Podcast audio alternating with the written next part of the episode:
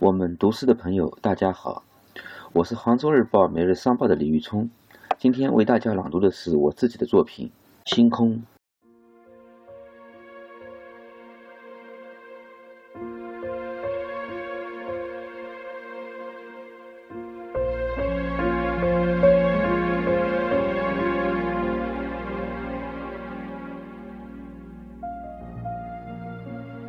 那是深深的压迫，在草原上，那些灿烂的星座，它们就压在我的头顶，近如眼帘，遥远如我闭上的眼。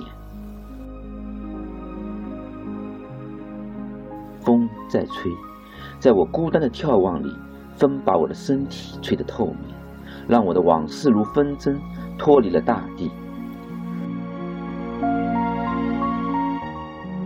我知道这岁月。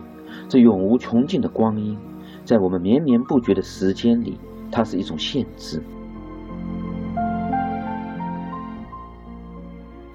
潮浪如海，晨光微明，我们的声音低沉如这大地，而星光亮亮，它抚摸我们的回首，也遮蔽我们的前程。